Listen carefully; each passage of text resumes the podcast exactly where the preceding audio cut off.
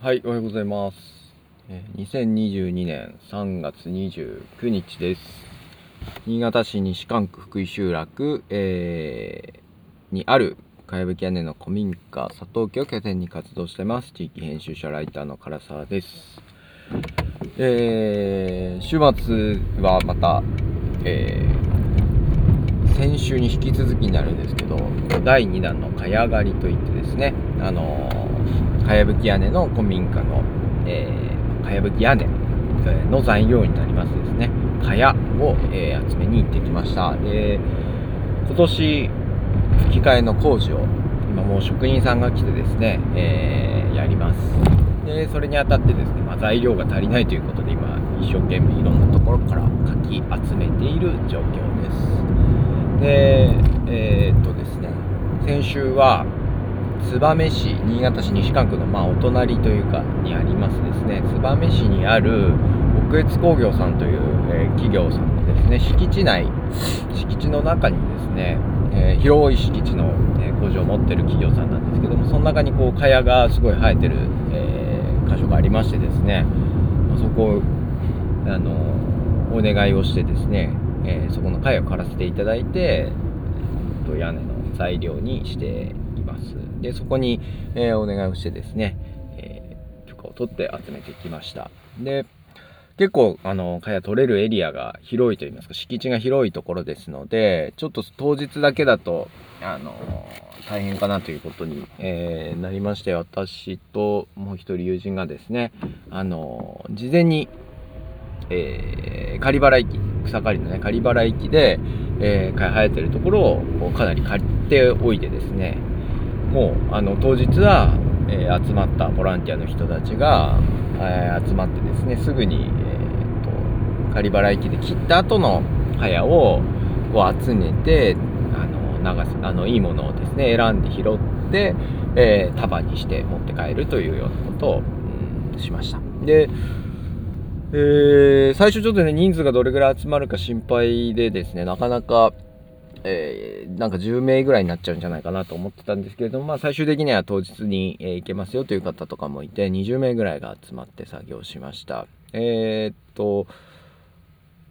週末でね、え農業サークルやっている牧時村の子メンバーからですね、まあ、あと本当に佐藤家保存会というですね、えー会がありましてそこの会員になってる方が、ね、何か来てくださいましたしあと昨年、あのーかやぶき屋根の吹き替え工事を、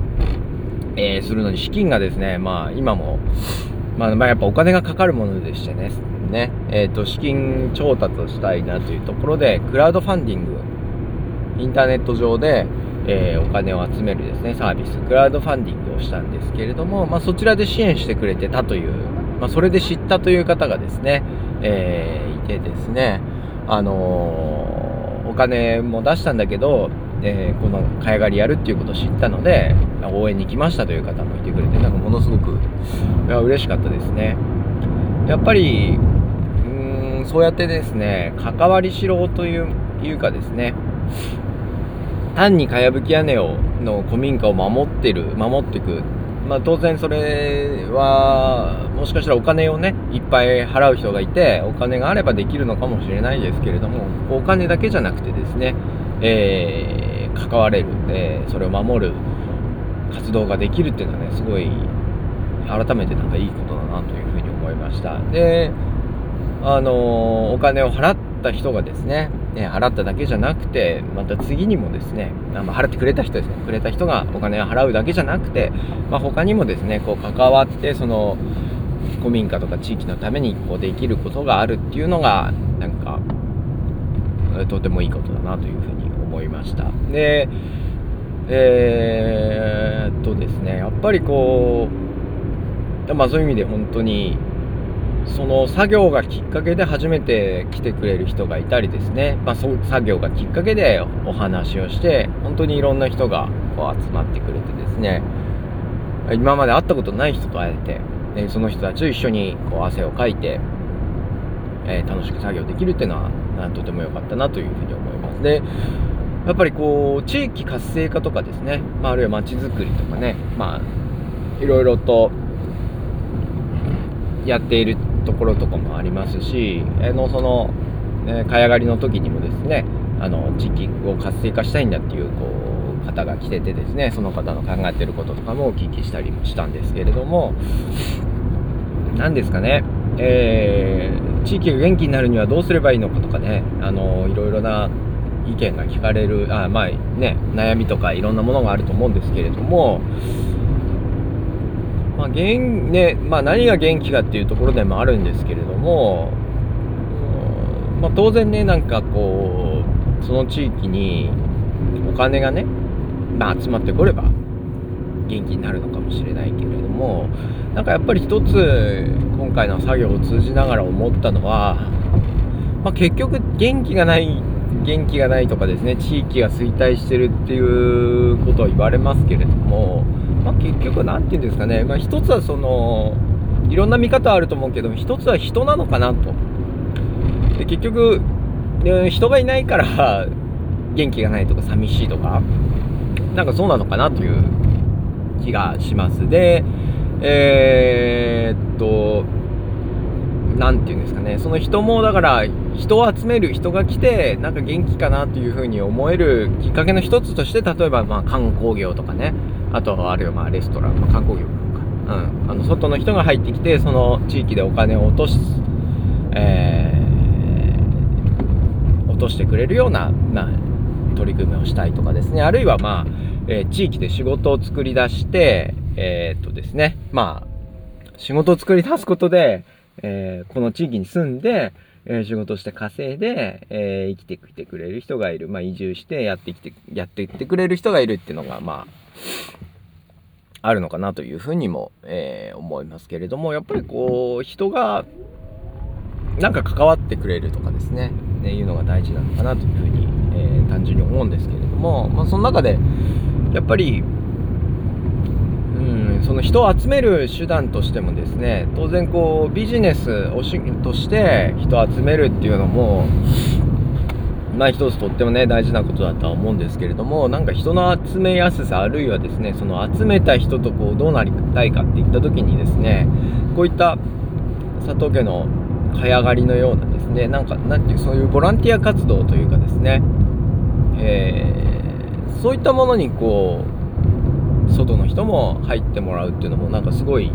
いいことだしなんか、えー、関わり方としてもすごい、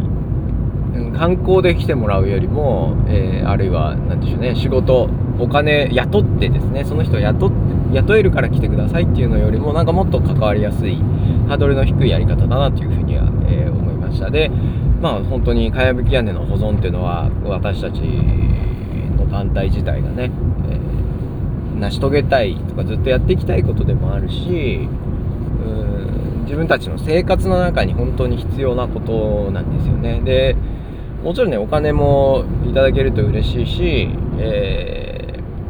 ー、移住者としてね来てくれててもありがたいんですけども本当にね茅の材料を集めるっていうこの作業だけでもね本当に関わってくれる人がいるっていうのは本当に、うん、嬉しいことだしすごいそれでいろんな人とつながれるのが楽しいことでもあるんですね。で別にだから茅刈りがその観光のね例えばよく体験地域体験イベントとかですねこうあるじゃないですか。農業体験とかあるいはなんだ地域観光というか地域見学ツアーとかですね。まあ、あとは地域の人たちが、えー、お客さんをもてなすワークショップみたいなものあると思うんですけれどもなんていうんだか、そこに来てくれたお客さんも、まあ当然なんかね、え、自分たちの地域活動とかですね、の仲間になってくれるかもしれないんですけれども、まあそういうステップを踏んでですね、まあまずは観光、えー、で来てもらって、その後に活動に加わってもらって、そのうちに移住者になってもらうみたいな、えー、ステップっていうのはあると思うし、まあそれはそれで大事だと思うんですけれども、なんか意外とですね、最初からこうもう、えー、関わってってくれる作業をの人をなんか募集した方が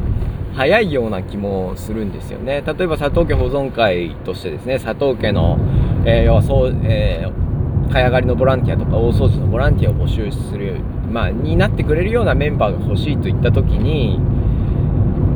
まあ、例えばね佐藤家でカフェをやったりとか、まあ、イベントをやって来てくれ人を集める。でその中から当然そういう手伝いをしてくれる人っていうのも、まあ、きっと出てくるだろうしそれはいいことだと思うんですけれどもそれよりももう最初からなんかお手伝いしてくれるような人ボランティアしてくれるような人を募集した方がなんか早いという面もあったりするし本当に何て言うのかな楽しいのは一緒にこうボランティアで汗流す活動の方がなんかね結構楽しかったりするんですよね。こう地域のお祭りとかも実はこう何て言うんですかね観光で来てくれる人も当然楽しんでくれてるのかもしれないですけど地域側としてはですねこう受け入れる時の準備といいますかね下準備で地域の人たちとワイワイやってるのが実は地域の人にとっても一番楽しかったりとかですね元気になったりするっていうところ。裏方同士の方が仲良くなったりとか楽しくなると。で裏方を増やしたいんだったらもう最初から裏方を募集するような裏方の仲間になりませんかっていうような、えー、取り組みというかですねこうした方が意外となんかすんなりいくんじゃないかなと。当然ねイベントやりたいっていう場合はやればいいと思うんですけれども何て言うんですかねイベントをするしてねすることが目的だったら別にそれはそれでいいと思うんだけどイベントをなんかきっかけに関わる人を増やしたいとかなるとなんかイベントをするのがすごいやっぱり手間になるというかね頑張んないといけない部分もあると思うんですけれどもなんかそうじゃなくて本当に地域で必要なことをですね、えー、もうそういうのの人手を探し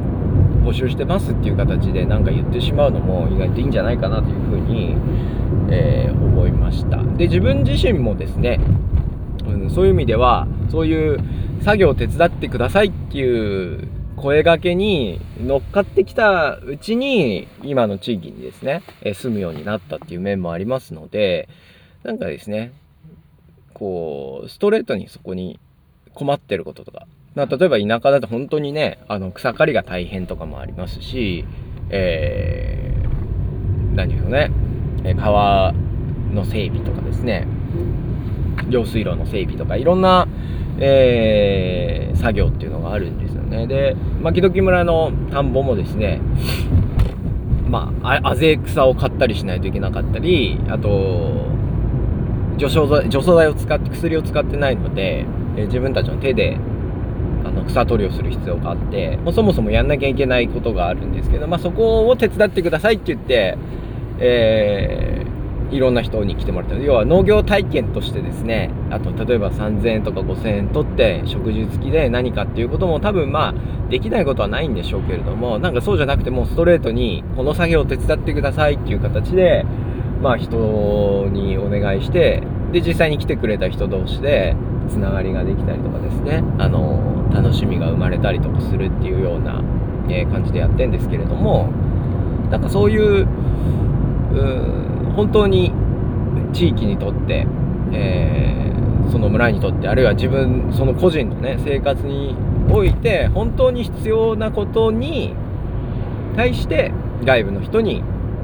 関わってもらう商品化したりとかサービス化したものじゃなくて本当に自分のこう生活の領域生活の世界にこう一歩人を受け入れるみたいな姿勢っていうのも、うん、大事なのかなというふうに、えー、思いました。えでそういうね作業がたくさん実は、まあ、あるっていうのがこう田舎というかですね地方のこうある意味での良さでもあると思うんですよね。え